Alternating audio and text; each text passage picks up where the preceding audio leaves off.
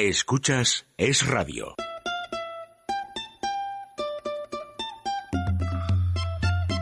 Déjate de historias con María José Peláez. No vamos a empezar con que todo está mal. Hoy no. No se vaya a afligir, escoja sonreír. Que no toca carbón. Orientemos la antena lejos de la pena hacia el multicolor. Hoy nos vamos de viaje a cambiar de paisaje. Solitos tú y yo. Me ha dejado mi novia. Historia,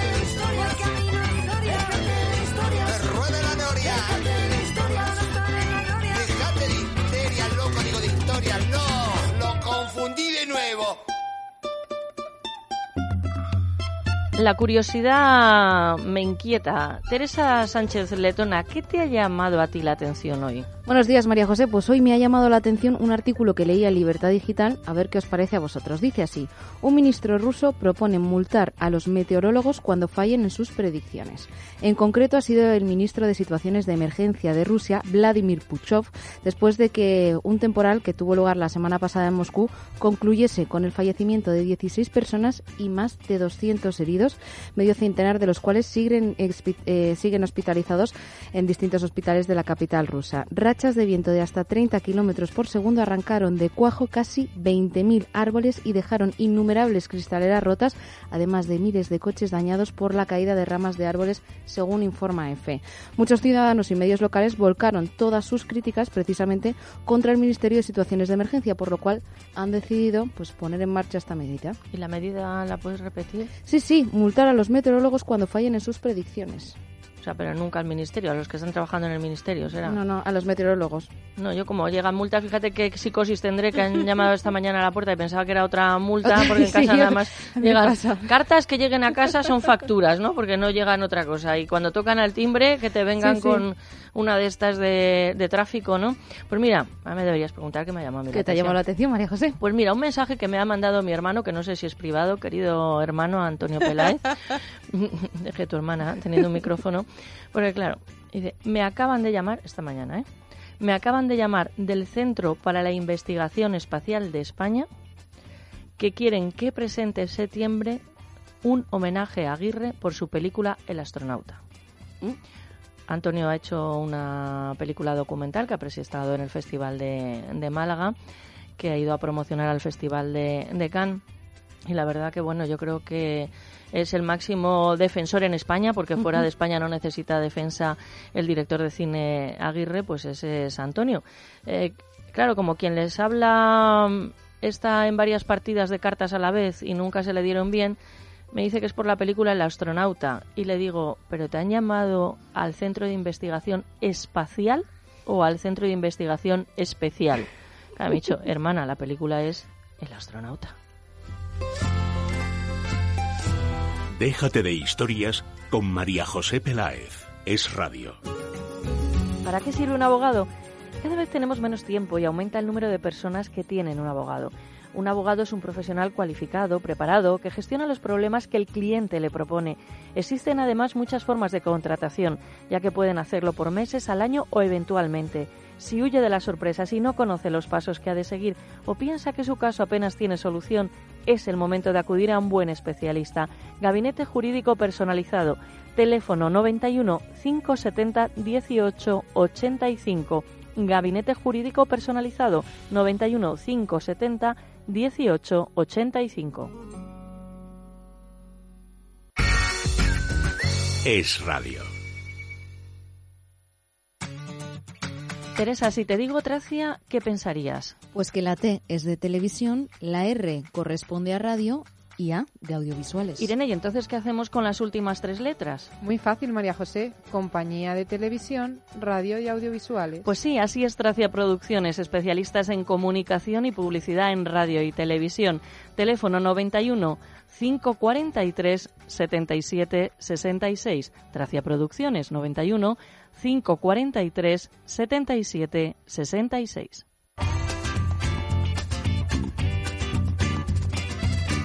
Jessica Sánchez, buenos días. Buenos días. Alonso Millán, habla, por favor. Buenos días. Buenos días. Acércate al micro, que se te oiga bien. Buenos días. El pobre, ¿qué te- ¿cómo te tenemos aquí? Bien, pero que no ha- procuro a- aprenderme eso de la luz. No, bueno, porque... Y hablo cuando no tengo que hablar. No, tú, tú hablas siempre bien. El momento justo me pasa que más bien somos una panda de brujas que decimos, no, no, dale, ¿qué estás apuntando en una servilleta? Cosas tuyas. Cosa mía, pensamientos. Pensamientos. Y me ha mirado, lo Dijo- mejor... Dijo el pedante. No, no, no, no. Lo, lo mejor es la cara de, de Juanjo, ¿eh? haber tenido ahí una, una cámara para captar esa, esa intención. Un día hablaré, que no es momento hoy, de una frase magistral, de esas que me enseñan mucho en la vida, que dice Juanjo, bueno, pues ya me dirás a dónde vamos. Esa era mía. Irene de Fruits, nuestra community manager, eh, al frente de las redes sociales. En Facebook somos Déjate de Historias, en Twitter somos arroba es de historias. Saludamos también al hombre sensato, al veterano del grupo, a Luis Alonso. Luis Alonso nos dice hola, hola. Y al frente del área cultural, Antonio Peláez, a nuestro dibujante Fernando Corella. Pueden ver la viñeta en redes sociales. ¿Y cómo tenemos nuestra casa y nuestra oficina, Teresa? Pues aquí la tenemos limpia y desinfectada, porque bueno, ya saben que nosotros contamos siempre con Limpieza Santa María, que recordamos es esa empresa española familiar con más de 20 años de experiencia, como decíamos, especialistas en limpieza y desinfección de sofás, tapicería de pared, moqueta y alfombras. El teléfono 91 113 15 49 91 113 15 49.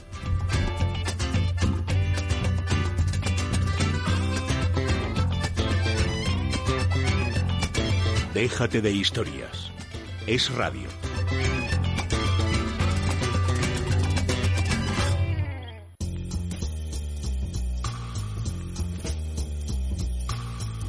Luz Hernández, especialista en belleza y estética de luz, terapias naturales. ¿Es posible eliminar el acné? Sí, el acné hoy en día se puede decir que se puede quitar. Todos los acnés tienen algo en común, que es la hiperproducción de grasa a nivel glandular. Entonces, una de las primeras cosas que tenemos que hacer es desobstruir ese poro donde está ese quiste, extraerlo y luego posteriormente regular la glándula sebácea, que para mí es importantísimo, porque una vez que hemos regulado la grasa quitamos la bacteria y empezamos también a su vez a quitar lo que son las cicatrices del acné. Utilizamos peeling vegetal, con lo cual secamos la piel y después regulamos las glándulas sebáceas. Primera consulta gratuita llamando al 91 578 1965 o acercándose a la calle Príncipe de Vergara número 28 91 578 1965.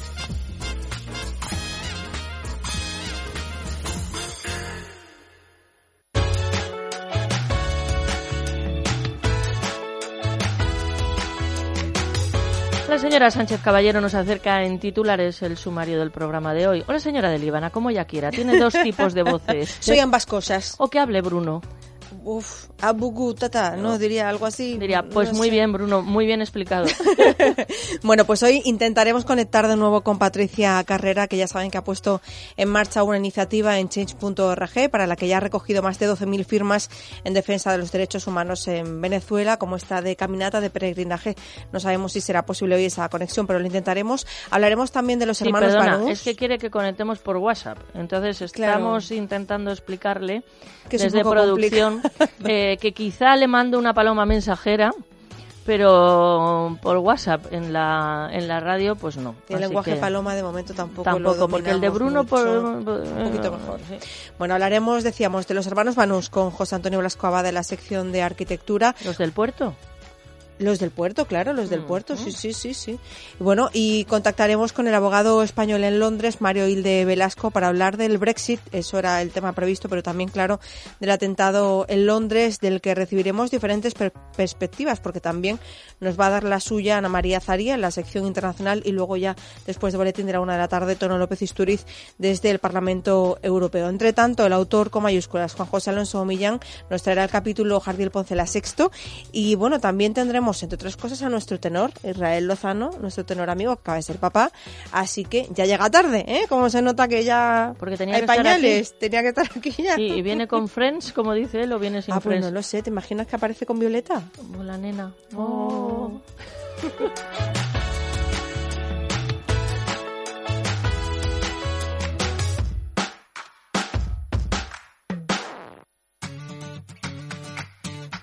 Si quieres ser presentador de radio o televisión, ejercer el periodismo y has estudiado para ello, pero te falta práctica, confía en los que lo han conseguido. Soy Teresa, había estudiado la carrera y hecho prácticas, pero con Tracia Producciones he conseguido trabajar en radio y televisión. Soy Irene, también había estudiado la carrera y hecho prácticas, pero nunca pensé que iba a presentar radio y televisión hasta que empecé a trabajar en Tracia Producciones. Ellas lo han conseguido, sí, pero tú también lo puedes lograr.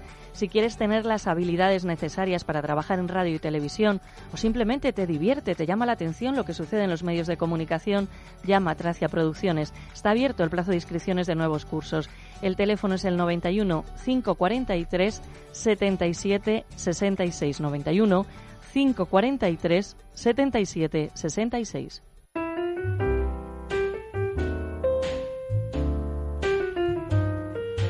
Give me a kiss to build a dream on, and my imagination will thrive upon that kiss. Mm, sweetheart, I ask no more than this.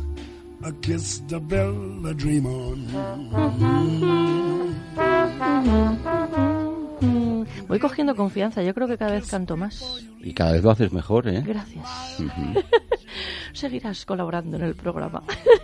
José Antonio Blasco Abad, arquitecto y consejero delegado de Urban Networks y de Taller de Ideas. Esa broma, ese intercambio de palabras que coste que el privilegio es para nosotros tenerte aquí y agradecemos tu esfuerzo, dedicación y conocimiento, por supuesto. Hoy los hermanos Banús entre Apolo y Dionisios. Dionisos, vamos, vamos a contar una, una historia que tiene que ver con el mundo inmobiliario y que nos va a llevar a, a conocer parte de la historia de, de los años 60, 70 de, de la España de esos tiempos. que yo, perdona que te interrumpa, de estos... Es que en la radio la había mucha gente, entonces voy a intentar matizar al máximo mi comentario. Porque es un posible oyente, pero bueno, tiene que saber que me doy cuenta. Hay gente en esta vida que es un poco fantasma, ¿no? Y te cuenta unas historias de, de unos logros y de unos negocios y de unas cosas que uno a, a veces parece tonto del ABA. ¿Te acuerdas cuando hablamos del tonto del ABA. Jessica? O sea, parece tonto del ABA, ¿no? Bueno, pues este lleva desdoblando Puerto Banús no sé cuántos años en una en un negocio que va a ser multimillonario. Y entonces yo cada vez que oigo hablar de Puerto Banús, el otro día con el accidente que hubo, pienso en este que lleva mm, 10 años desdoblando Puerto Banús y que se va a forrar. Nada, y a costa de ello quiere mm, eh, préstamos, ¿sabes? En fin. En, en este mundo inmobiliario hay mucho de eso. Mm. Hay mucho de eso. Bueno, pues nos vamos a centrar en Madrid. Antiguamente, en la zona norte de Madrid, había un camino que conectaba lo que era el pueblo de Fuencarral de aquellos tiempos con el río Manzanares, y a ese recorrido le llamaban el Camino de la Playa, con lo cual, pues bueno, es una manera un poco peculiar de, llamar al, al Manzanares. Ese camino seguía una cresta que iba de este a oeste, que separaba por eh, la- las laderas de lo que, era, lo que es el arroyo Fresno, que iba hacia el norte, y el arroyo de la Veguilla, que iba hacia el sur. Claro, cuando la zona se fue consolidando, pues ese camino se convirtió en una de las principales vías del norte de Madrid, que es la avenida del Cardenal Herrera Oria. Esa avenida separa dos barrios que cuentan, como decía al principio, una historia. Por el sur se encuentra el barrio del Pilar, que es la obra que encumbró a, José Banús y le permitió llegar a la, a la cúspide del sector inmobiliario de aquellos años. Y por el norte está el barrio de Mirasierra, que es la urbanización a la que Juan Banús, su hermano, dedicó la vida.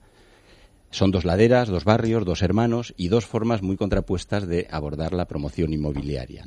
Porque eh, José y Juan Banús, más Deu, de segundo apellido, representaron los atributos que la mitología griega asignó a los dioses Dionisos y Apolo.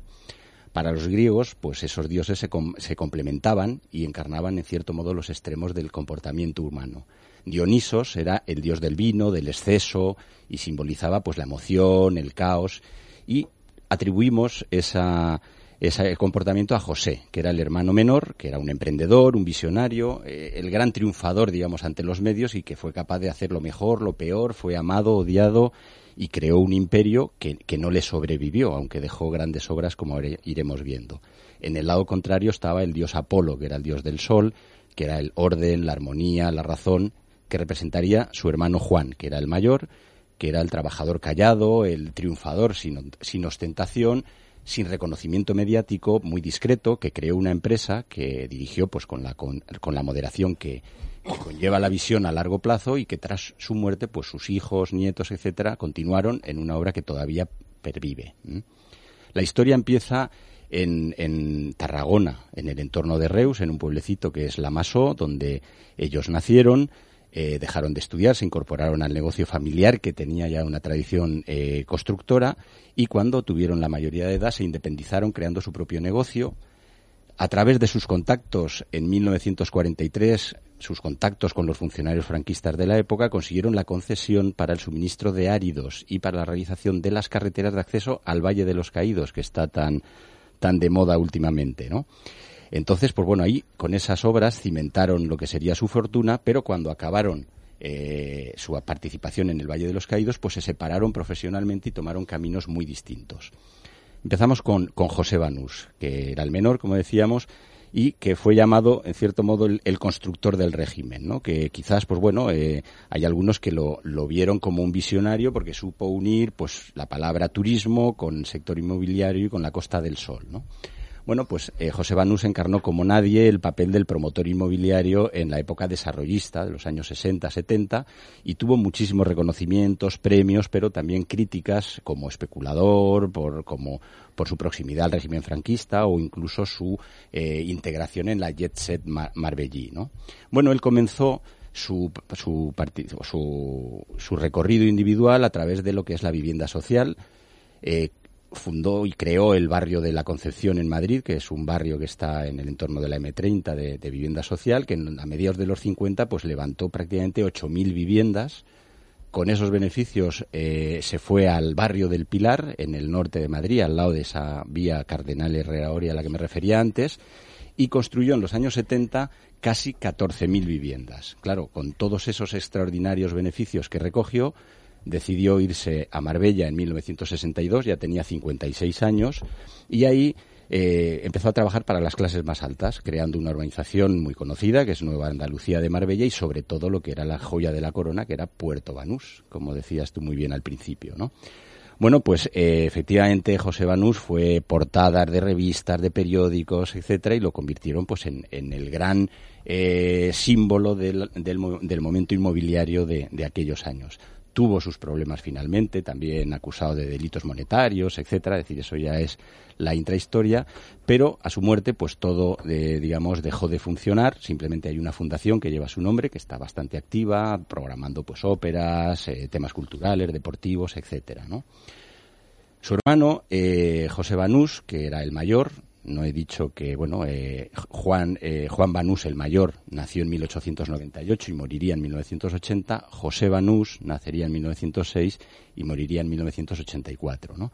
Bueno, pues Juan Banús, como digo, fue el, el, caso contrario, ¿no? Fue un hombre sin biografía política, un promotor discreto que, que estaba entregado a su trabajo sin buscar esa repercusión en los medios tan eh, deseada por su hermano, ¿no? Bueno, él cuando se separaron empezó a trabajar en diferentes obras en los barrios de Argüelles, de Usera, también en temas de obra civil, en carreteras o incluso en la estación de Chamartín, pero en 1949 empezó la que sería la obra de su vida, la ciudad satélite de Mirasierra, que entonces ya tenía él 51 años, y eh, ideó lo que sería, eh, o lo que se presentó en su momento como una oportunidad de veranear sin salir de Madrid, ¿no? Es decir, viviendas unifamiliares principalmente, bloques de baja altura con piscinas y servicios comunes que fueron muy novedosos en aquellos tiempos. ¿no? Bueno, la urbanización eh, Mirasierra siguió creciendo. Juan Banús creó una empresa que es Jubán Inmobiliaria, que, que se mantiene con, con sus con sus iniciales y que a, su muerte, como digo, en el 1980, pues siguieron sus hijos, sus nietos, diversificando la actividad y creando un gran grupo empresarial que no solo tiene eh, intereses inmobiliarios, sino también tiene concesionarios de coches, hoteles, bodegas, etcétera, ¿no? Con lo cual, pues tenemos ese doble juego que hacíamos con la mitología griega de Apolo y de Dionisos, en dos personajes absolutamente contrapuestos, hermanos, y que representaron, pues bueno, eh, lo que sería el, el, mundo inmobiliario de esos años 60-70. Interesantísimo, desde luego, como siempre, José Antonio, pero si cabe yo especialmente. Eh, señor Alonso Millán, ¿cree usted que se ha merecido un aplauso hoy el arquitecto? Sí, sí, sí, sí ¿verdad? José Antonio Blasco Abad.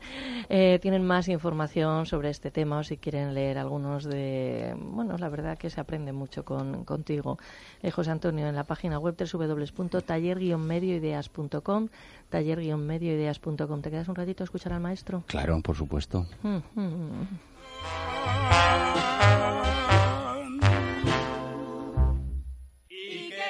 Siéntete joven sin importar la edad.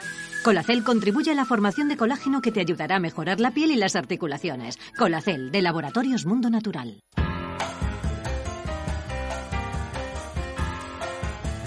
Saludamos a Adrián González, director de comunicación de Mundo Natural. ¿Qué tal, Adrián? ¿Qué tal, Teresa? Buenos días. Buenos días. Hoy vamos a hablar del colágeno. ¿Por qué es tan importante aportarlo al cuerpo y cómo podemos hacerlo? Pues mira, es una pregunta muy interesante porque realmente hay muchos tipos de colágeno. Eh, realmente todos piensan que es una moda porque ya como cada vez vivimos más, tenemos que buscar la forma de promover nuestra salud en general. Y una de las sustancias que más extendida está en nuestro organismo es precisamente el colágeno. Es fundamental para todo lo que es el órgano más externo que tenemos, que es la piel, con sus anexos, que son los pelos y las uñas, problemas de arrugas superficiales y profundas, flacidez y descolgamiento de la piel, así como pelos y uñas quebradizas, tienen algo en común, carencia de colágeno. También cuando hay problemas articulares, esos problemas degenerativos a nivel articular, como la artrosis, como la osteopenia y osteoporosis, que es de calcificación de la masa ósea, también tienen algo en común, carencia de colágeno importantísimo para que las arterias sean flexibles y para que las venas no se dilaten y forman esas arañas o varices eh, eh, vasculares, pues es colágeno lo que hay carencia. Por lo tanto, la falta de colágeno está muy relacionada con el envejecimiento. Por eso es que hoy en día se promueve el uso del colágeno. Pero Teresa, hay tantos colágenos en los puntos de venta que muchas veces no sabemos ni cuál elegir pues vamos a marcar las pautas para que tengas efectividad a la hora de suplementar. Nosotros te proponemos Colacel. Colacel de Laboratorios Mundo Natural es un producto que en una sola toma, en un solo sobre, te aporta 5 gramos de colágeno hidrolizado puro. ¿Qué quiere decir esto? que no lleva otra sustancia que los péptidos bioactivos de colágeno y te garantiza la absorción del 90% del contenido de esos 5.000 miligramos que vayan realmente a todos estos tejidos que hemos mencionado, que son los que más colágeno demandan. Importantísimo también frenar las enzimas que producen envejecimiento y que activan las colagenasas, esas responsables de fraccionar, de romper, de cortar el colágeno. Y esto lo logramos también con Colacel porque contiene una gran batería de frutos rojos como es el extracto de la granada, la pepita de la uva y el reverastrol, que son conocidos por todos como estos grandes y potentes antioxidantes. Importantísimo también promover que nuestro cuerpo siga produciendo colágeno. El colágeno, la tasa se hace negativa a partir de los 30 años. Por eso esas arrugas que los echamos después a los 60, 70 años nos cuesta mucho más porque su base se ha formado cuando éramos mucho más jóvenes y si nosotros suplementamos con colágeno mantenemos nuestras despensas llenas y por eso nosotros recomendamos Colacel que además lleva el ácido hialurónico necesario para evitar la deplexión de la célula, es decir, la falta de consistencia de la célula y la falta de hidratación. Por lo tanto, un sobre de colacel a media mañana o a media tarde aportamos el colágeno más potente que ahora mismo en el mercado y es más efectivo para retrasar el efecto del envejecimiento.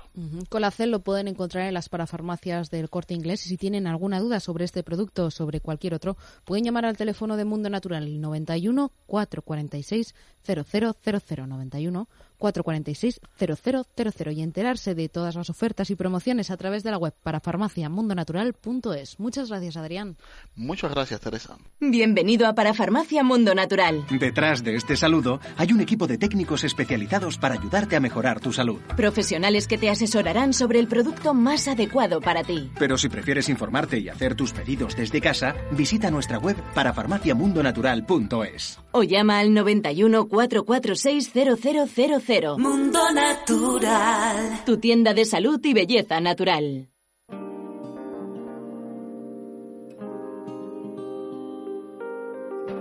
Loli Navarro Ezquerro del Departamento de Atención al Paciente del Centro Médico de la Doctora Escribano. ¿Qué es la osteoporosis? Pues mira, María José, la osteoporosis no es más que una epidemia silenciosa, es una patología ósea, pero que no va a cursar con dolor. A mí no me avisa porque no hay ningún dolor. ¿Qué ocurre? Que nuestros huesos a partir de los 30 años van perdiendo consistencia. A mí no me duele nada y de repente a los 50 años me fracturo la cadera. Solo hay una manera de eh, digamos, prevenir esta enfermedad y es haciendo anualmente densitometrías óseas. Una prueba en la que, a pesar de que a mí no me duela nada, me puede decir cómo tengo mis huesos, tanto los huesos chiquititos, que son las trabéculas, como los huesos largos, que son los huesos corticales. Nosotros llevamos más de 20 años abogando por la prevención en la osteoporosis fundamental a partir de los 30-35 años, no después de la menopausia, es un gran error, eh, realizar una densitometría ósea al menos anualmente. Si hay antecedentes, pues antes de los 30, pero al menos a partir de los 30 anualmente. Tratamiento en el Centro Médico de la doctora Escribano sin antiinflamatorios, tratamiento de la artrosis, osteoporosis y fibromialgia llamando al 91 431 24 14. Primera consulta gratuita 91 431 24 14.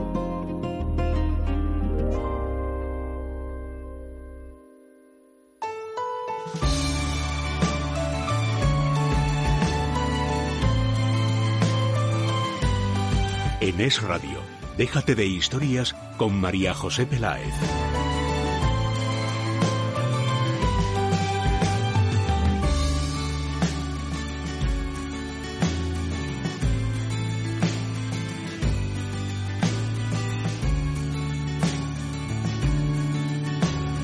Bueno, me hace especial ilusión, la verdad, esta entrevista. Jessica, ¿con quién conectamos ahora mismo? Pues vamos a hablar con Mario Hilde Velasco, él es abogado español, afincado en Londres. Estaba previsto ya desde hace algún tiempo que habláramos del Brexit, pero claro, entre tanto, pues ha ocurrido ese terrible atentado en Londres. Mario, buenos días. Muy buenos días, María José, ¿qué tal? Querido Mario, me parece mentira no tenerte así cerca y poderte achuchar y estar hablando bueno, pues a través de la radio. La verdad que me siento un poco extraña. Mario es alguien a quien eh, admiro. Es, es joven. ¿Cuántos años tienes, Mario? Tengo 27, si no llevo mal la cuenta. Yo creo que, yo creo que no. ¿De dónde eres? El, soy de Badajoz y, y, vivo en Cambridge en realidad, aunque tengo mucha conexión con Londres y he trabajado también en Londres. Eh, pero sí, soy de Badajoz, he estudiado en Sevilla, y ahora pues eh, ciudadano mm, español pero residente en, Reino Unido desde hace ya tres años y medio. ¿eh? Sí, yo creo que tu historia, eh, para situarnos, luego ya hacemos un análisis de, de la situación por alguien que está viviendo allí, es sumamente aleccionadora para muchas personas que no saben a lo mejor cómo salir adelante o que tienen que superarse en la vida. Em, tú vas de tu Extremadura natal a estudiar a Sevilla y ahí decides que Sevilla se te ha quedado pequeño, que Extremadura se te ha quedado pequeño y que hay que salir de España, ¿no? Bueno, yo siempre consideraré mi tierra y, la tierra que me ha acogido durante mis estudios una, una tierra grande. ¿eh? A lo mejor económicamente eso ya es más discutible, pero una tierra grande. El, y sí, efectivamente yo estudié Derecho en la Universidad de Sevilla y cuando lo terminé, pues algunos compañeros, pues la mayoría de hecho, pues querían hacer oposiciones, otros eh, querían querían buscar un trabajo en España, otros querían hacer un máster, esta tercera opción era bastante común y, y bueno, y, y, yo me dije, vamos a ver, el, creo que el inglés va a ser súper crucial en mi vida. Yo siempre he odiado el inglés a muerte desde el colegio. Y, entonces es hora de, enfrentarme a los fantasmas. Y, y, lo que hice fue venirme a Reino Unido eh, de au y tuviste, perdona, que como se habla mucho de sexismo, tú si algo no puedo contar me dice María José, te estás pasando y me frenas. No, no, no, cuenta.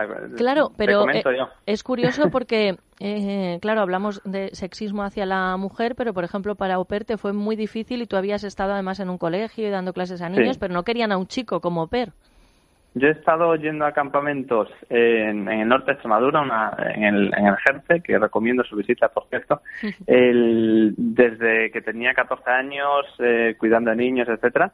Y cuando me puse a, buscar posiciones de ópera aquí en Reino Unido, el- pues lo tuve muy complicado, las agencias aceptaban por lo general solo mujeres.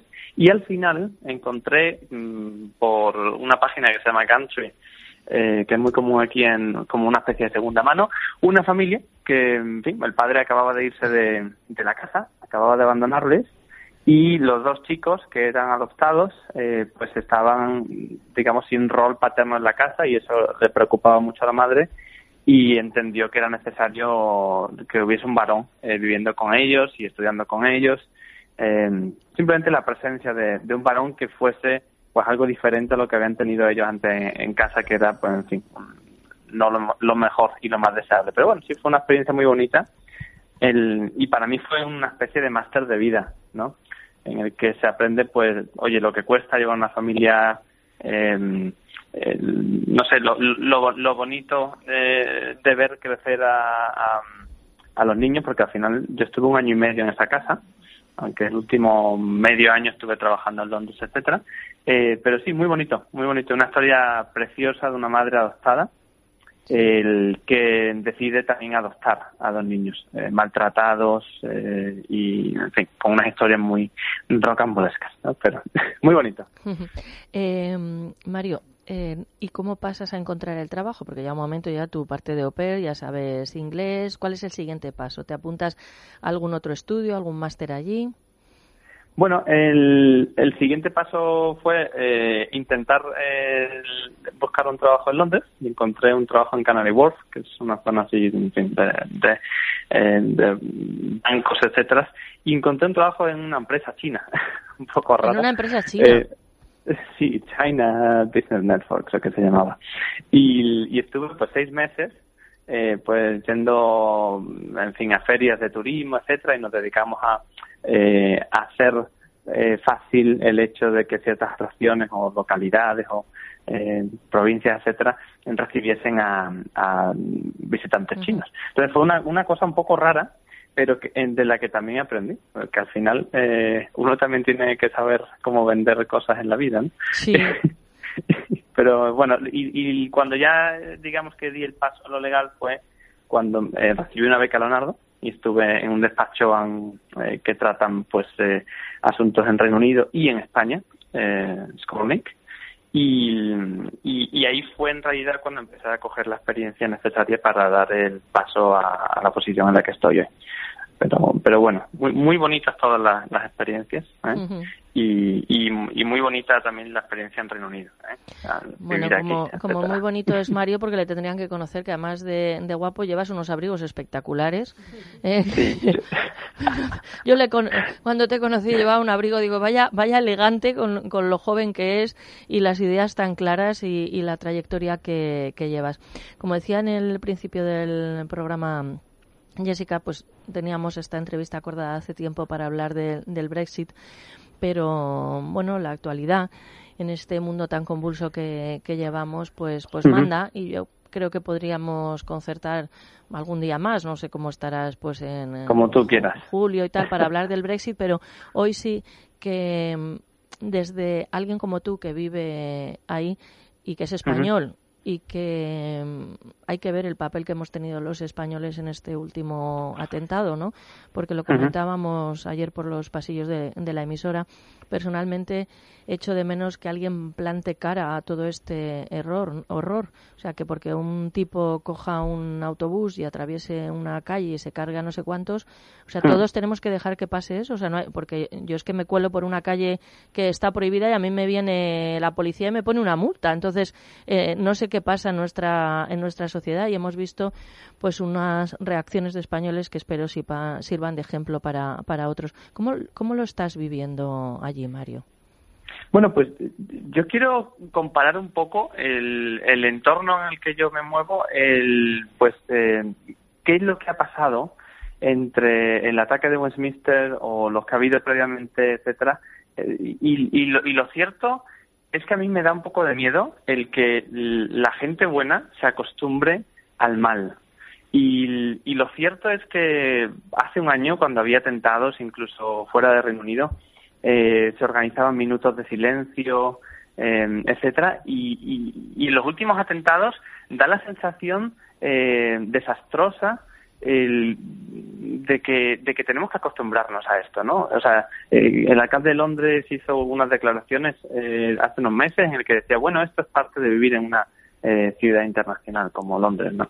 Pues yo creo que no. Yo, yo creo que no nos podemos acostumbrar nunca y no podemos dejar de, de, de sentir eh, empatía y dolor por los ataques eh, injusti- injustificados de, estos terroristas, ¿no?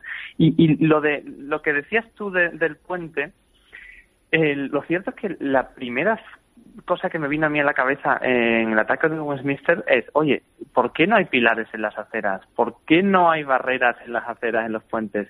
Espero que aprendan de esta. Oye, pues no, no han aprendido y ha tenido que, que esperar eh, el alcalde eh, al segundo ataque para poner barreras físicas eh, entre las aceras y, y, y- y la calzada, ¿no? En, en- solo en cuatro, eh, en cuatro puentes de Londres.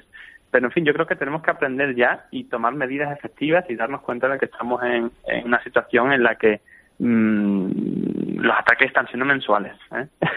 Sí, así, así es. Pues me, vamos, estoy totalmente de acuerdo con lo que comentas, que no hay que conformarse, que no hay que tomarlo como, como normal, pero también hay que afrontar la situación y ponerse a ello. Em, Nada más una, una frase y hablaremos con más detenimiento sobre el Brexit. En tu entorno, que claro, esto no es una encuesta Sí. de, de población, Ana María Sí. Zaría en la Universidad Complutense Facultad de Ciencias de la Información no me lo darían por válido, ¿no? Para la tesis, esta encuesta que voy No, a hacer. no, yo no Creo que no. Creo que no soy representativo. No, bueno, bueno, por lo menos para nuestro programa. En tu entorno, hablo de, de personas de- del Reino Unido, ¿no? Eh, no de, de extranjeros. El, el Brexit, si tuvieras que hacer un porcentaje, ¿cómo, ¿cómo lo ves? ¿Cuentan, ¿Cómo lo ven? ¿Cuentan con más apoyos o más gente en contra? A ver, es que yo, yo vivo en una burbuja. Ya, yo no claro. puedo decir que yo vivo en Inglaterra. Eh, yo vivo en Cambridge. Hmm. Y en Cambridge el, es raro encontrarse con alguien de aquí, de Cambridge. Yo en mi empresa lo que tengo son españoles, italianos, eh, franceses, canadienses, australianos y ingleses hay pocos. Entonces, eh, Londres también pasa un poco lo mismo. El- la única eh, vez en la que yo me he encontrado, eh, digamos, la Inglaterra profunda, eh, en el sentido de personas que pues, no tienen mucho interés en, mezclarse con otras culturas, etcétera, eh, fue, y te cuento una anécdota muy curiosa, Eh, fue, una señora en la que yo me fui a registrar en un hospital en Eastminster cuando vivía en una zona que no era tan multicultural eh, y, y me rechazaron el, el, el tratarme en el hospital incluso me amenazaron con llamar a la policía porque decían que yo estaba haciendo turismo médico y que había venido con problemas persistentes. Pero bueno, me fui al hospital de al lado y me trataron estupendamente. Es decir, que hay de todo y, y, y yo tengo la suerte de vivir en una zona en la que, en fin, pues todos somos de fuera al fin y al cabo y la gente que hay de Inglaterra son geniales. ¿eh? Mi jefa es de aquí y no puede haber una persona más dulce en el mundo. ¿Cómo se llama tu jefa? Tracy. ¿Y el apellido?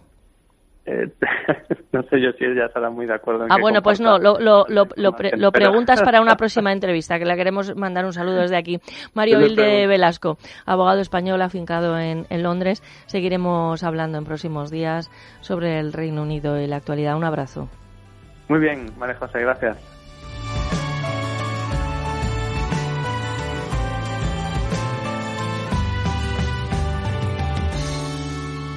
Déjate de historias. Es radio. Sugar Slim es el único bloqueador de azúcar que reduce hasta el 86% de calorías en tus comidas. Si quieres perder peso, no evites las calorías, simplemente bloquealas. Te lo recomienda Meli Camacho, Sugar Slim. Lo puedes conseguir en la página web www.parafarmaciadeconfianza.es, parafarmaciadeconfianza.es o llamando al 91 279 4700. Y ahora, si compras dos botes de Sugar Slim, te hacen un 40% de descuento en la segunda unidad. Aprovecha y llama 91 279 4700.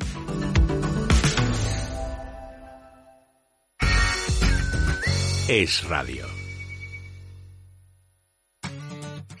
Teresa, si te digo Tracia, ¿qué pensarías? Pues que la T es de televisión, la R corresponde a radio y A de audiovisuales. Irene, ¿y entonces qué hacemos con las últimas tres letras? Muy fácil, María José. Compañía de televisión, radio y audiovisuales. Pues sí, así es Tracia Producciones, especialistas en comunicación y publicidad en radio y televisión. Teléfono 91 543 77 66. Tracia Producciones 91 543 77 66.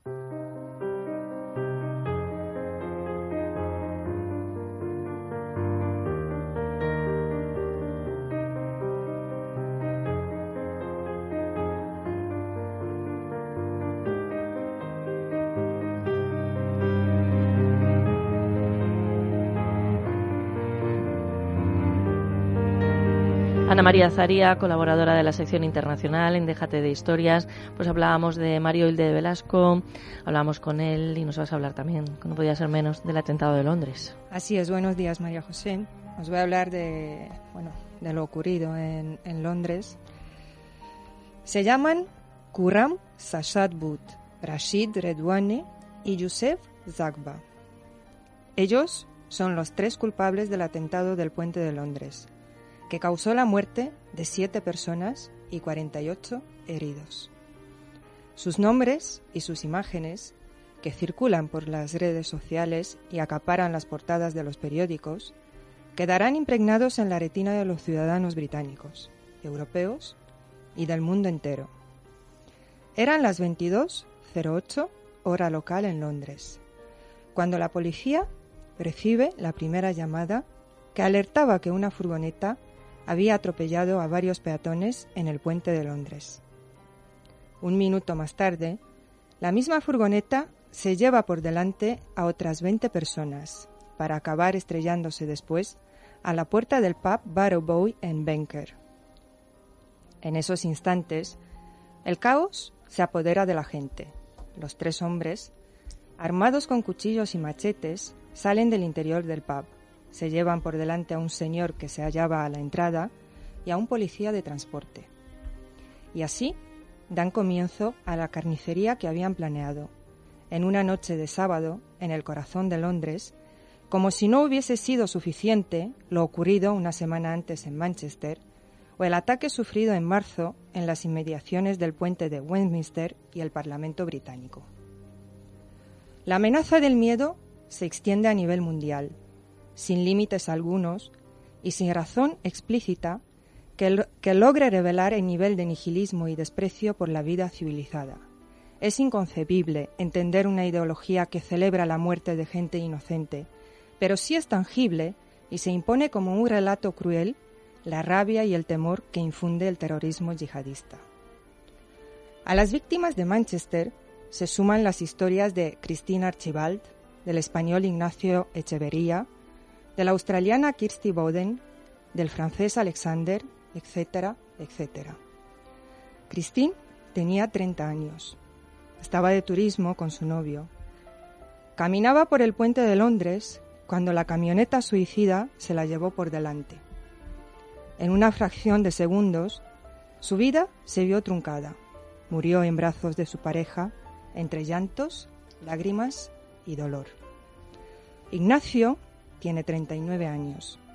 En la noche del sábado, se enfrentó a los terroristas que sembraron el pánico. Regresaba de patinar en un parque cuando vio que un hombre apuñalaba a una mujer en el puente de Londres. Se tiró de la bicicleta para socorrer a la mujer y golpeó al agresor. La última vez que se le vio estaba tendido en el suelo. Desde aquella noche, la suerte del madrileño sigue sin aclararse. Al igual que Ignacio, Kirsty corrió hacia el peligro para ayudar a otra víctima. Perdió su vida tras ser apuñalada por uno de los atacantes. Y así salen a la luz las historias de personas inocentes, personas que fueron objeto directo de un fenómeno perdón, que amenaza un modo de vida basado en la libertad, la convivencia, la democracia. El modus operandi del Estado Islámico no es nada nuevo. Tampoco lo es el escenario. Niza, Berlín, conocieron, desgraciadamente, un atropello indiscriminado de este mismo calibre. o más. Hoy, Londres llora a sus víctimas y atrás quedan las diferencias en torno al Brexit. El shock del terrorismo nos une a todos en un único espacio, un espacio dominado por la libertad, la democracia, la seguridad, la convivencia, la tolerancia, la solidaridad. Gracias por esta reflexión, Ana María. Efectivamente, además sobre Ignacio están viniendo informaciones contradictorias que deben ser, mm, sí, caben todavía más dolorosas para la familia. Ana María Azaria, colaboradora en la sección de Internacional.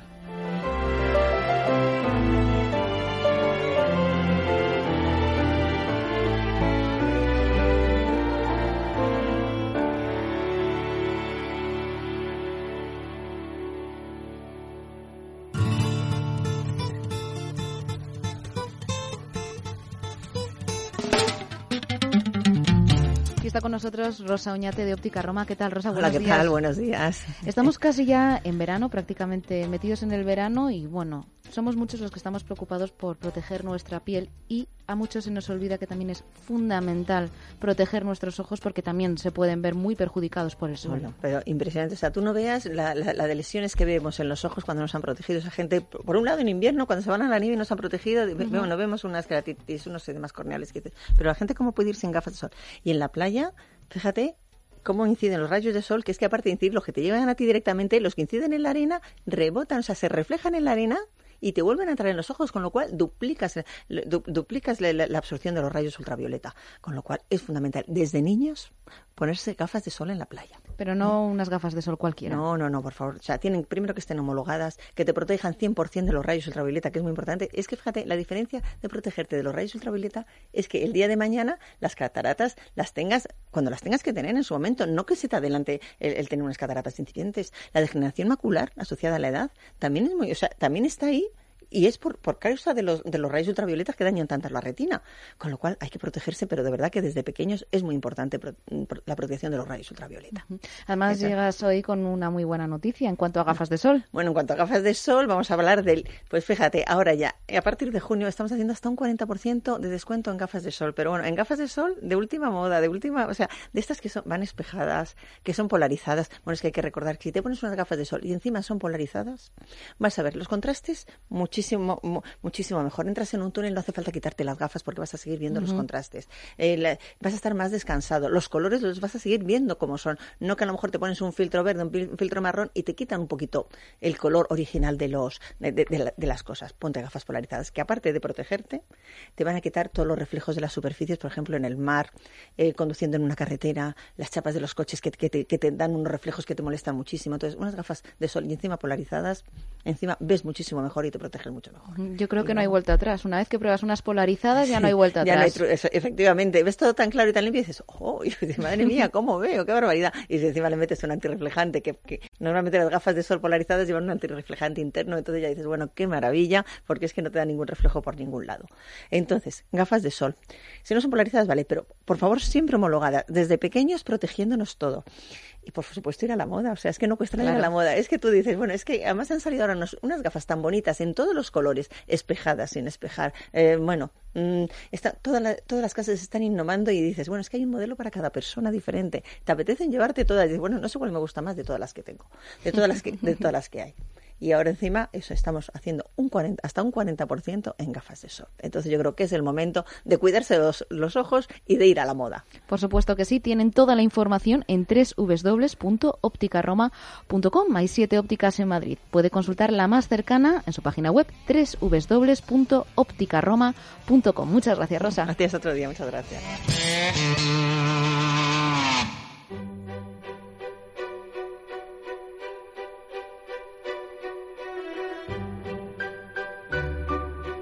Don Juan José Alonso Millán hoy nos va a hablar de... Jardiel 6. Eso es, Jardín 6 que se dice, que se dice bien pronto. Bueno, eh, Que es tiene el- Javier Poncela, el capítulo número 6. Eso es. Eh, Una semana antes del, del alzamiento de, de la guerra, estrena Jardiel una comedia en el Infanta Isabel con Isabel Garcés que se llama Morir es un error. Eh, este es un título que se puso luego a la comedia porque el título, el título de verdad era Cuatro corazones con freno y marcha atrás. pero no le gustaba, le parecía muy largo Arturo Serrano se convirtió en ese título, pero solamente provisional, como luego veremos más tarde. Naturalmente, como empezó la guerra, la compañía se deshizo y la comedia se quedó ahí. Jardiel se va a Niza, a, a Monte Carlo, mejor dicho, que es donde él pasa temporadas, porque le gusta mucho la ruleta, el bacarrá, y, y sobre todo el ambiente, porque ahí cuando le sugiere cosas que yo, yo que también he sido muy aficionado a los casinos franceses, sí es verdad que el ambiente de los casinos es un ambiente muy mm, como de opereta, porque es un público muy raro, unas mujeres muy guapas que solo existen en esos casinos, no son de verdad, y, y, y- y- y es verdad que son unos tipos que son sacados de- del teatro. Sí. Y Jardiel entonces empieza a pensar que debe hacer una comedia musical, no una comedia musical, una opereta que es lo que entonces estaba de moda en Europa. Re- Recibe un telegrama de Lola Membrives y se marcha a Argentina, en plena guerra civil española ya. En el, en el transcurso, en el, en el crucero, que dura un mes aproximadamente, ahí le dicen que viaja un barítono español que se llama Sajibela, muy conocido, y entonces cenan juntos, ya sé, no se conocían, pero se presentan, y allí le dice Sajibela que por qué no escribe una opereta. Dice, yo voy al Colón de Buenos Aires, si usted escribe una opereta, buscamos un músico y lo hacemos en el Colón de Buenos Aires. Se habla con el maestro Torroba, con Moreno Torroba. Pero Moreno Torroba, que no tenía nada más que, mm, no había nada, de nada de la comedia, no mostró demasiado interés, y además que Moreno Torroba no había que olvidar que se acababa de estrenar unos meses antes, nada menos que Luisa Fernanda con un éxito que para qué te voy a contar. Entonces Moreno Torroba estaba como muy, si no endiosado, estaba como muy, muy dispuesto a hacer la comedia siempre que tuviera un material más o menos tangible. Llegan a Buenos Aires. Cuando llega a Buenos Aires se da cuenta Jardiel que las librerías están llenas de sus novelas, se las compran como churros. Yo que también estoy en Buenos Aires sí puedo decir que es una ciudad cultísima, donde las librerías están abiertas toda la noche, se compran libros, se venden, la gente va al teatro como locos y sobre todo gracias a los trabajadores, porque los, que los emigrantes españoles siempre se distinguen porque fueron a trabajar, no fueron a, a delinquir, por ejemplo, fueron a trabajar. Y en Argentina los gallegos, que llaman ellos, es un- un- una cantidad de españoles que han ido allí, han dejado su impronta, pero su impronta de trabajo y de personas honradas, son muy queridos. ¿Qué pasa? Que la zarzuela era lo que ten- estaba más de moda en Buenos Aires, porque los españoles la habían traído, y entre Jardiel que llega allí, de la mano de Lola Membrives, que da conferencias, escribe en los periódicos, su teatro se conocía porque Arturo, el, el empresario, Arturo Ruiz Castillo, tuvo la buena idea de publicar sus comedias también aquí en España, con prólogos, que luego más tarde se publicaron, con prólogos y maneras de por qué se había escrito esta comedia a ser total, que Jardiel era en Argentina más conocido que en Madrid, vamos, y tuvo un, éxito extraordinario. Un autor que se llamaba Martínez Sierra, escribe desde, desde Hollywood, no desde Hollywood, perdón, desde Broadway, desde Nueva York, diciéndole que hay un, un, empresario americano que se llama, no me acuerdo el nombre, un nombre inglés que no me acuerdo. Bueno, que este quiere, una, le ha pedido a Martínez Sierra una comedia dramática y una cómica. Entonces Martínez Soria le dice que la cómica, que él hace la dramática, pero que la cómica es mejor encargársela a Jardiel. Martínez Soria habla con Jardiel y le dice si tiene algo. Y Jardiel coge un billete de avión y se va bueno, a, a Nueva York. Caray. Entonces le dice que tiene una comedia que ha estrenado hace poco, pero que como ha llegado la guerra, que no ha podido hacer nada, pero que esa si quiere se la da al, al empresario este. El empresario este la lee, le cambia ya el título original, que era Cuatro Corazones con freno y marcha atrás, Sí. quitando eso de morir en un error que no le gustaba a nadie, y menos la palabra morirse, que para un título cómico no vale para nada. Entonces el empresario da un anticipo, un contrato, y le dice que sí. Y en el sí nos vamos a quedar, Juanjo. Ahí nos quedamos. Nos vamos a cada quedar en vez el más sí. corto, es lo mío, ¿eh? Es que queremos un Jardiel 7. Es así. Eso. Vamos a llegar al mil, porque... Bueno, a los, que, a los que haga falta es que es sumamente interesante y, y claro. Yo lo pro- pro- procuro contar todo esto como una historia, como un guion, una película, porque tiene más interés. Yo ya me estoy de- imaginando de a las Jardiel cosas en que le Nueva pasaron York. a Jardiel. Claro que sí. Claro que sí. Y yo creo que, que te- tiene más interés que contar si después de texto, que me quedarán como uno o dos episodios, metemos a Miguel Miura, ¿eh? Bueno, sí, sí, sí, no te preocupes, pero Jariel 7, eh, sí, Sí, sí, sí, no, te claro, daremos claro. más tiempo, te daremos más tiempo. Bueno, damos paso a servicios informativos y volvemos, que ya está por aquí el tenor Israel Lozano. En Es Radio, déjate de historias con María José Peláez.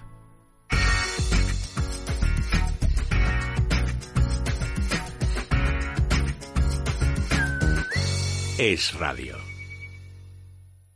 Estás escuchando Es Radio.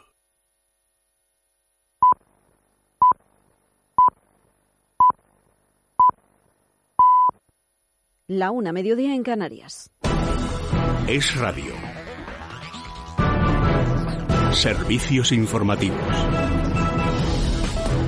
Muy buenas tardes. Se confirman las peores hipótesis y aparece el cuerpo de una nueva víctima del atentado del sábado en Londres, en el río Támesis. Verónica Jorro. Al parecer se trataría de un ciudadano francés, Xavier Thomas, de 45 años, desaparecido desde el atentado. La identificación formal todavía no se ha llevado a cabo, según informa la policía de Londres en un comunicado en el que aseguran que han pedido información sobre el desaparecido. El cuerpo fue hallado ayer a las 8 menos cuarto de la tarde cerca de Limehouse, a unos 5 kilómetros de donde fueron los ataques de los terroristas. De confirmarse, el número de víctimas mortales se elevaría a 8. Gracias, Verónica. De vuelta a nuestro país, el Partido Popular carga contra Ciudadanos, PSOE y Podemos por continuar adelante con la comisión de investigación sobre la financiación del partido sin atender, dicen, a sus peticiones. Alicia González. La oposición se ha negado a cambiar el objeto de la comisión, algo que ha molestado profundamente al Partido Popular. Asegura Fernando Martínez Maillo que PSOE, Podemos y Ciudadanos han pactado contra su partido y que no les importa lo más mínimo lo que vaya a suceder en la comisión porque lo que pretendían era hacer caer al PP. Los populares seguirán intentando frenar esa comisión.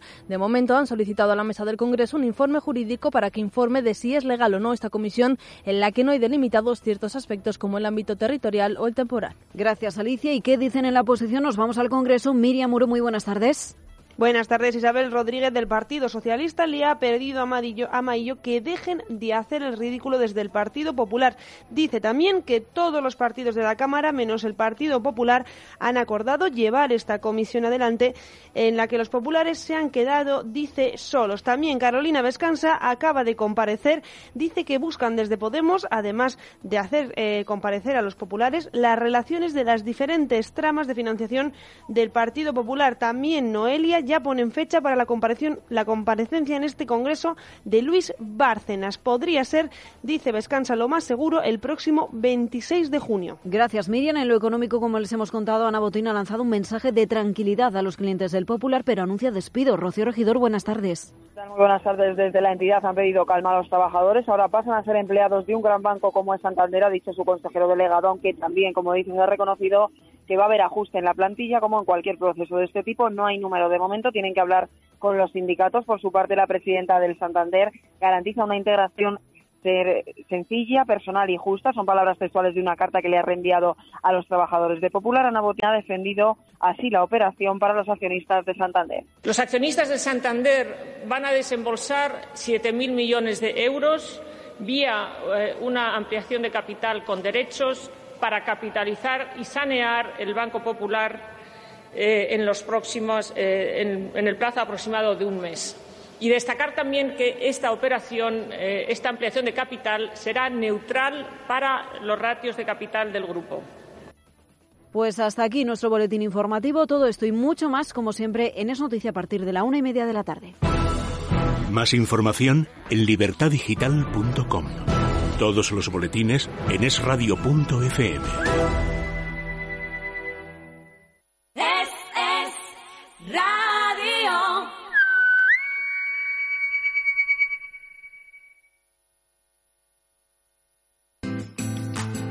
Hola, soy Meli Camacho y os voy a contar algo que quizá no os habéis dado cuenta.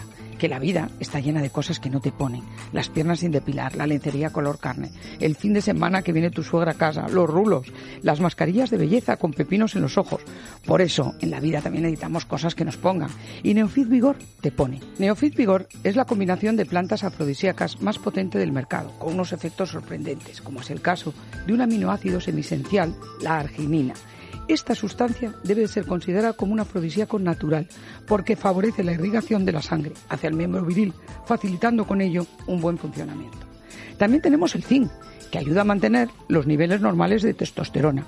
Otro ingrediente en esta amorosa fórmula es la corteza de canela, que además de ser un potente antioxidante, incrementa el deseo tan importante para comenzar el acto. Por otro lado, tenemos la macandina, que potencia el vigor masculino y que, por cierto, también ayuda al impulso femenino.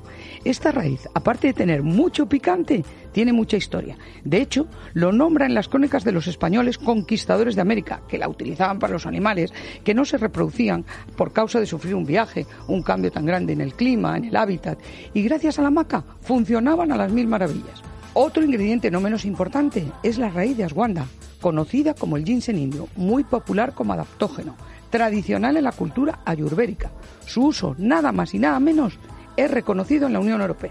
Bueno, creo que con toda esta munición que lleva cada sobre de Neofit Vigor y una actitud positiva, podemos tener un verano muy activo y saludable. Neofit Vigor te pone y te dará un subidón a tus relaciones sexuales. Disfruta del sexo con Neofit Vigor. Es maravilloso porque es natural y no tiene efectos secundarios. Neofit Vigor de venta en parafarmacia.es o en el teléfono 91 279 4700. Neofit Vigor te pone, te lo recomienda Meli Camacho. Teléfono 91 279 4700.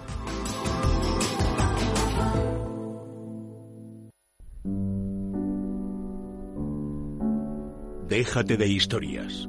Es radio.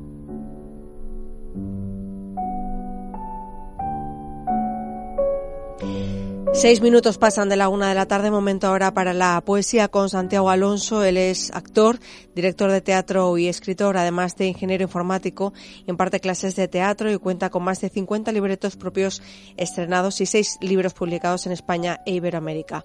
Hoy escuchamos Viento, de Octavio Paz. En nuestra cita poética de hoy os traigo un poema del escritor, ensayista y diplomático mexicano Octavio Paz, Premio Nobel de Literatura en 1990 escuchamos su poema Viento. Cantan las hojas, bailan las peras en el peral, gira la rosa, rosa del viento, no del rosal.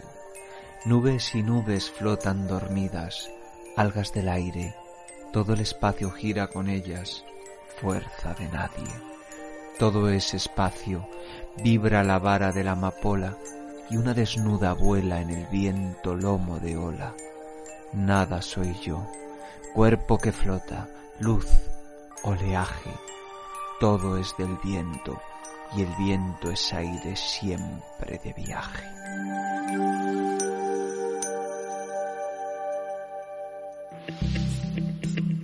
Sugar Slim es el único bloqueador de azúcar que reduce hasta el 86% de calorías en tus comidas.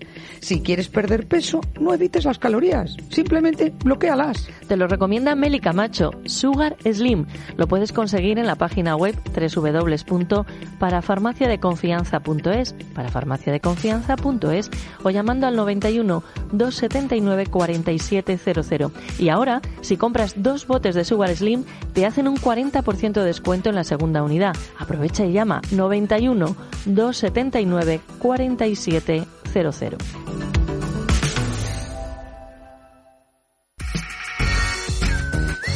Es radio.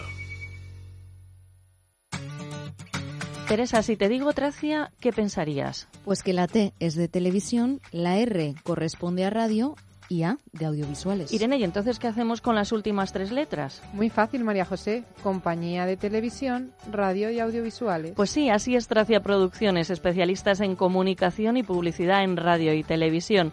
Teléfono 91 543 77 66. Tracia Producciones 91 543 77 66.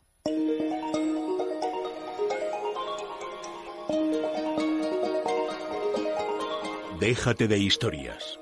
Es radio.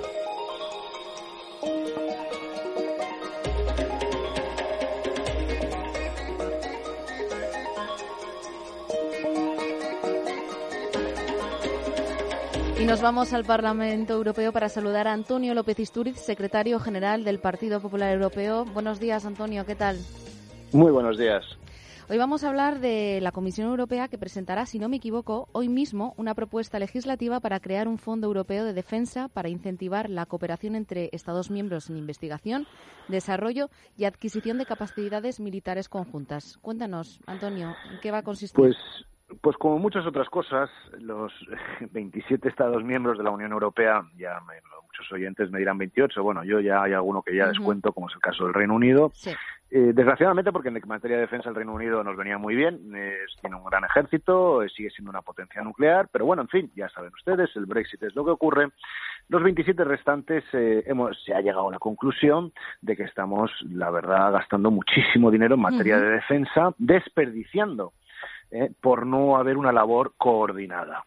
Es decir, vamos a ver, ¿cuántos tipos de carro de combate tiene Estados Unidos? Tiene uno. ¿Y cuántos tiene la Unión Europea? 17 tipos de carros de combate, con todo lo que conlleva de mantenimiento, Claro. eh, de compras eh, a distintos países, la tecnología se hace en otros países, en fin, ¿qué es lo que la Comisión Europea dice?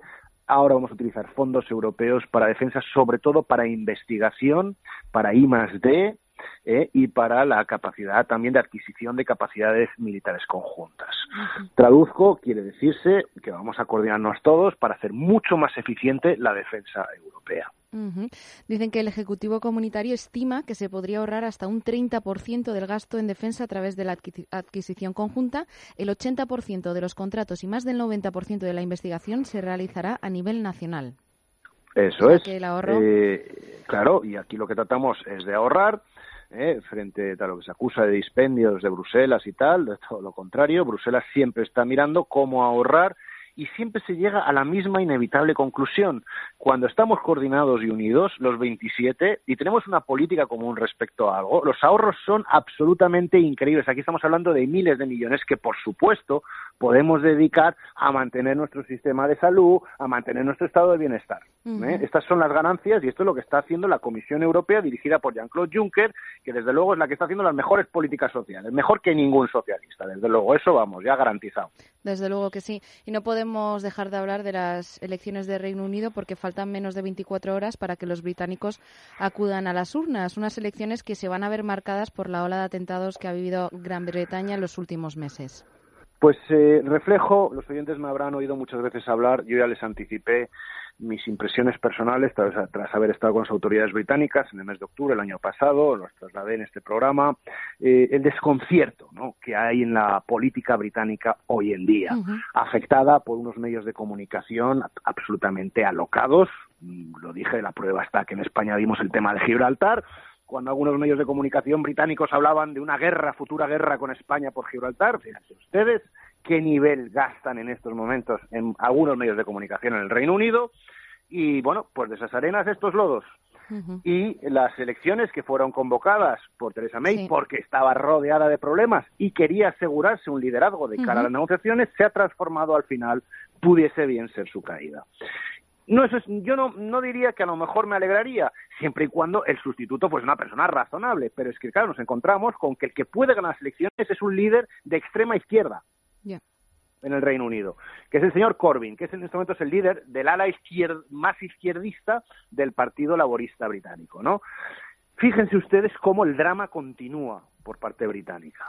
A los agoreros y a aquellos que dijeron que en las negociaciones del Brexit que la Unión Europea se iba a dividir, que se iba a entregar, que el Reino Unido, que era mucho más listo que nosotros, bueno, pues ahí lo tienen. Llevo un año diciéndoselo a todos. La Unión Europea, los 27 Estados unidos, calladitos y esperando siempre. Y mientras tanto, en el otro lado, no cesan los líos. Fíjense ustedes el resultado si es muy muy muy justo ¿eh? mañana si es muy justo en el Reino Unido claro para ellos es una catástrofe también para las negociaciones del Brexit. Eh, vuelvo a insistir no es que me alegre de ello egoístamente para nosotros mucho mejor pero tampoco es bueno. No, si queremos la mejor negociación queremos la mejor negociación como siempre he insistido para los ciudadanos españoles que viven en Londres y para los británicos que se dejan el dinero y que viven en nuestra costa eso es beneficioso para todos, pero para eso necesitamos unas negociaciones de igual a igual y en una situación estable. Y eso, desde luego, el Reino Unido hoy en día no lo garantiza. Desde luego que sí, pues con esas declaraciones de Antonio López Istúriz, secretario general del Partido Popular Europeo, nos quedamos y por supuesto estaremos muy pendientes de lo que ocurra mañana. Muchas gracias, Antonio. Estupendo, muchas gracias. Chao, hasta luego.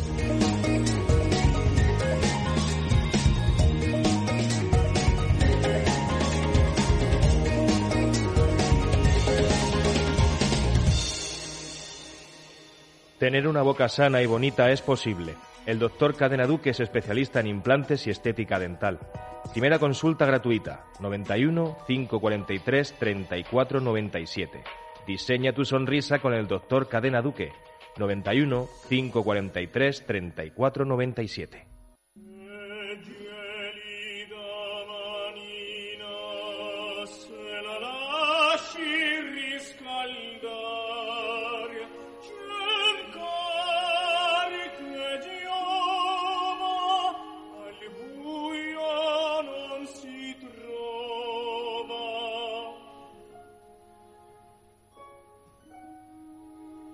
Israel Lozano, tenor, amigo, embajador de, de la música, bienvenido. Muy buenas tardes, muchísimas gracias eh, María José Peláez, Jessica Sánchez y bueno, déjate de historias. No sé, que le iba a decir que se acercara al micro, pero claro, él está haciendo esta entrevista como casi en el estudio de al lado. No, no, no, no, Ana María, no hace falta que se lo... Ana María Zaría, no, es que es tenor. Claro. El eh, proyecta. Vale, sí, o sea, tú, tú has, vi- has visto que no había ningún problema a la hora de hablar. A cualquier otro invitado le diría, no, el micro más cerca, Claro. pero él no. Y si cantara, pues no al estudio al lado, sino desde la calle. Tendría que largar directamente. Largar, tendría que largar. Em, ¿Quieres empezar haciendo un homenaje a la vida hoy? Quiero hacer un homenaje a la vida eh, porque justamente mi media naranja, eh, mi pareja, mi mujer, mi amiga, mi compañera, eh, pues se ha completado de media naranja a naranja completa, porque estábamos hablando estos días de los premios eh, naranja y limón Muy bien, ahí te he visto bien. y, y casualmente pues mi media naranja se ha completado pues con un bebé pre- una bebé preciosa violeta que ha venido al mundo y bueno pues ya no puedo decir que tengo media naranja sino naranja completa. Qué bueno. ¿Cómo es la nena? Nosotros lo hemos visto en fotos. Pues maravillosa, un regalo de la vida, algo mágico, algo que, que la verdad es que pues hasta que no se vive no sientes en qué dimensión te transportas y desde luego te ubicas a una realidad ya diferente en el cual ya el centro del universo, en el buen sentido, amplio y noble sentido de la palabra, deja de ser uno mismo para, para ya que sea un, un ser ya a tu cargo, a tu responsabilidad y con todo el amor y entrega pues pues eh, uno se, se entrega. Tu mujer y tú cantáis, eh, además de manera profesional.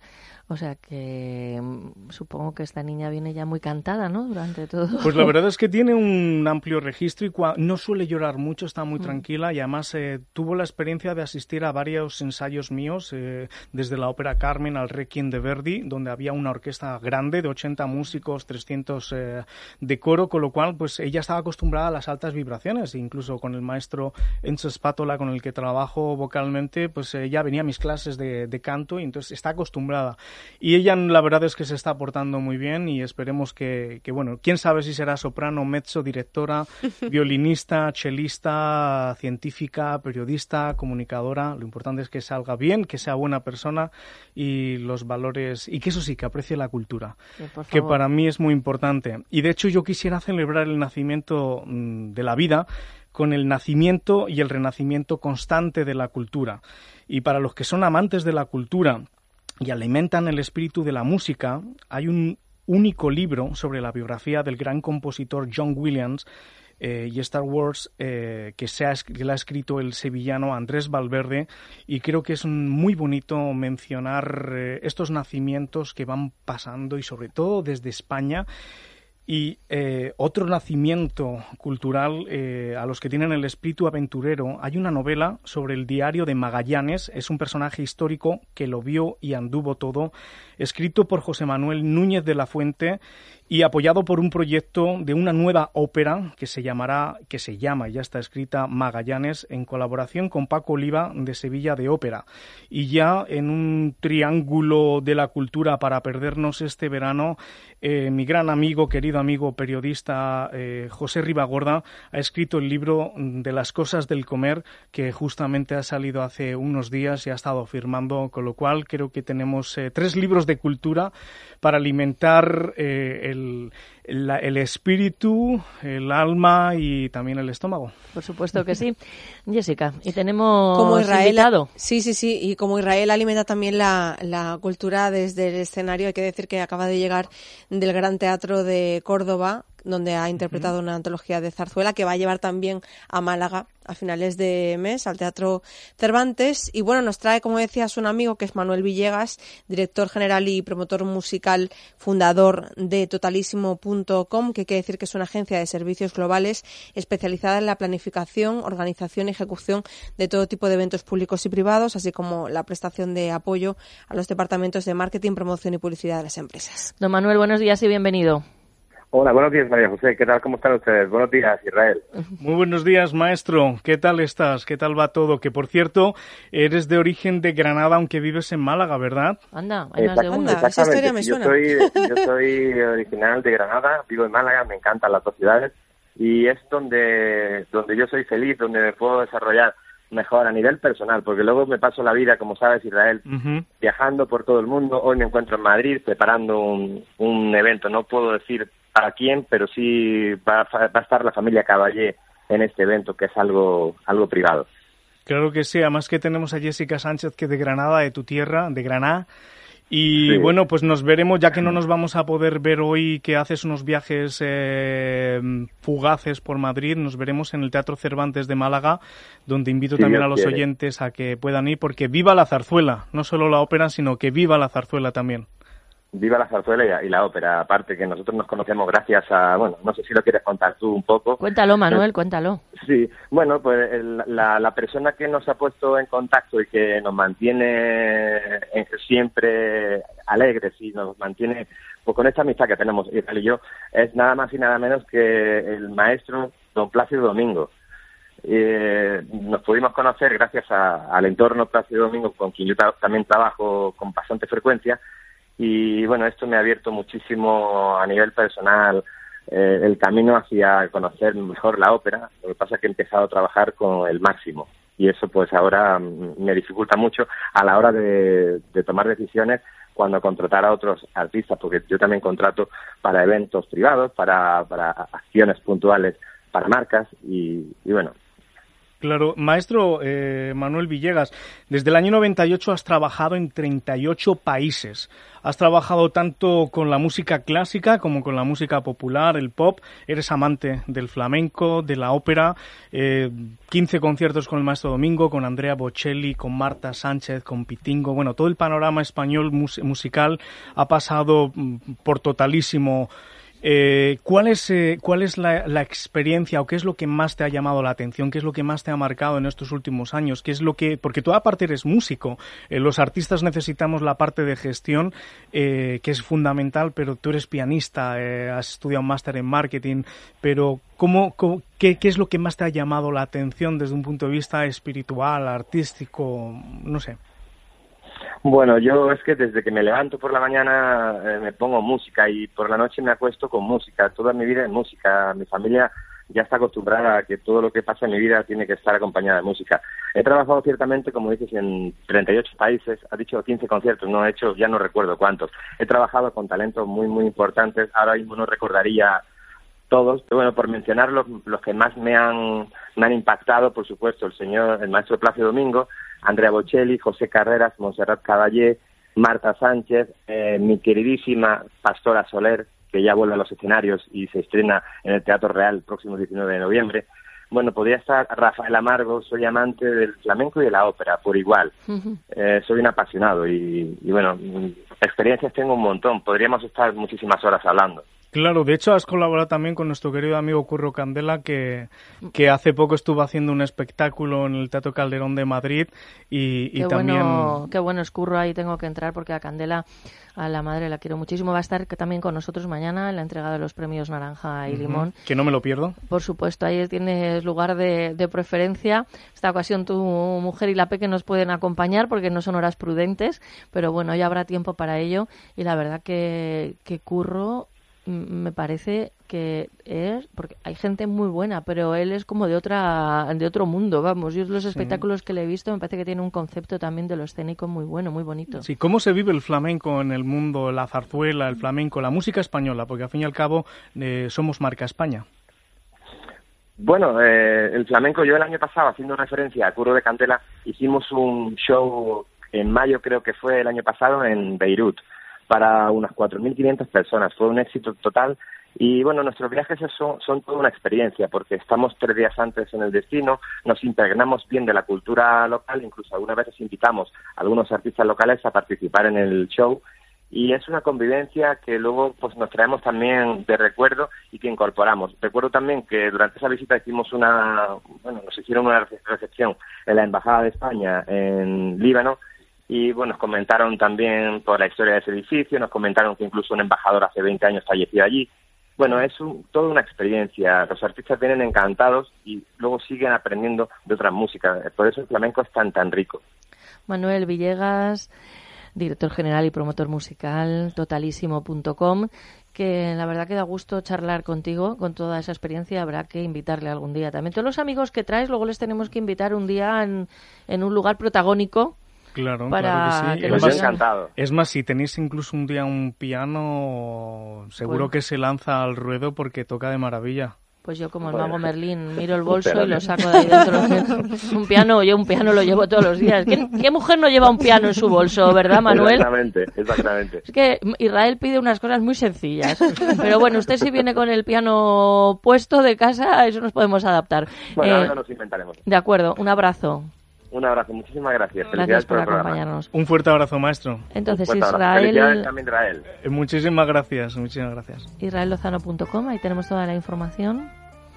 Próxima cita, entonces. Teatro Cervantes de Málaga. Eh, para finales, eh, es que como me pillan siempre con Más o menos, 25 o 26 de junio en, en Teatro Cervantes de, de, Málaga, un teatro emblemático donde Málaga vibra por su flamenco, por la ópera y la zarzuela. Bueno, yo después de todo lo que has dicho, normalmente solo para maestro Pascual Osa de Filarmonía, por ah, cierto. Ah, qué, majo, es que estupendo, qué señorazo. Más que majo, qué eminencia. Qué eminencia. Em, yo suelo repetir, ¿sabes?, las direcciones y los días como para que los oyentes lo puedan escribir, pero yo no me atrevo a, vocalizar después de él ni a pronunciar esas Vs, esas Bs. Ahora, Ferreiro igual sí que me atreví a, a ir al restaurante Ferreiro, Irene. Pues sí, porque además tiene un menú de degustación para las noches de Ferreiro exquisito. Cuenta con nueve pases, entre ellos tres aperitivos, postres, eh, sorbete, bueno, 32 euros por persona y hay que decir que está exquisito, que nosotros lo hemos probado. Por supuesto. ¿Teléfono de reservas? Pues el 91 553 93 42. Estamos conectando todos los días con Patricia Carrera, abogada venezolana residente en León. Está haciendo una caminata eh, defendiendo los derechos humanos. Hoy no hemos podido contactar con, con ella, pero ¿dónde se encuentra? ¿Qué te ha contado, Teresa? Me ha contado que hoy está en el Ayuntamiento Peñaflor de Hornija, que está en Valladolid, y que le ha entregado una carta a su alcalde, Anastasio Vaquero Pajares. Bueno, y hoy está en el capítulo de los derechos de la vida privada. Muy interesante. Nos ha mandado también unas fotos que colgaremos en las redes sociales. Por supuesto, fíjate, la vida privada que además tiene tanto que ver con los medios de comunicación. ¿Qué está previsto que suceda mañana en este programa de radio? Pues, entre otras cosas, recibiremos a un señor con cinco Grammys. Así, para empezar. Óscar Gómez, él es productor y músico, además es el organizador del festival Clash. Israel? de jazz latino, así que bueno, nos va a contar las novedades de esta edición que viene cargadita además. Es amigo personal de la familia desde hace mucho tiempo, su padre también. El padre fue músico, fue médico, pero quiso ser músico, médico cubano eminente, trataba a la familia de, de mi padre y el hijo estudió medicina, pero fue músico. O sea, es la historia cambiada de, pues de los dos. Estoy en el mundo de la música gracias a mi maestra soprano cubana, Emelina López. Eso lo sé yo. Ana María Zaría, un abrazo. Hasta la próxima semana. Un abrazo. Que sean ustedes muy, pero que muy malos. ¿Qué dicen los que entienden de esto? Que es maravilloso. Me ha dejado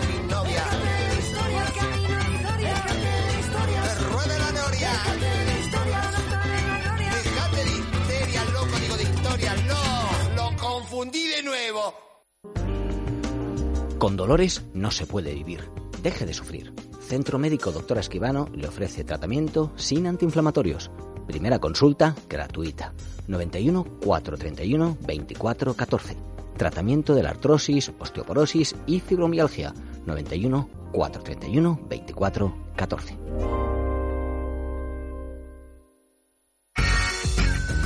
Es radio.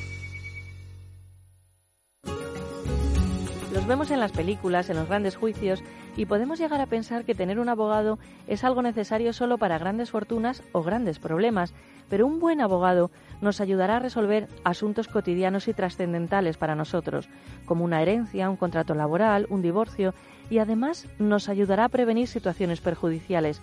Existen muchas formas de contratación de un abogado, ya que pueden hacerlo por meses, al año o eventualmente. Si huye de las sorpresas y no conoce los pasos que ha de seguir o piensa que el suyo apenas tiene solución, es el momento de acudir a un buen profesional. Gabinete Jurídico Personalizado 91 570 18 85. Teléfono 91 570 18 85.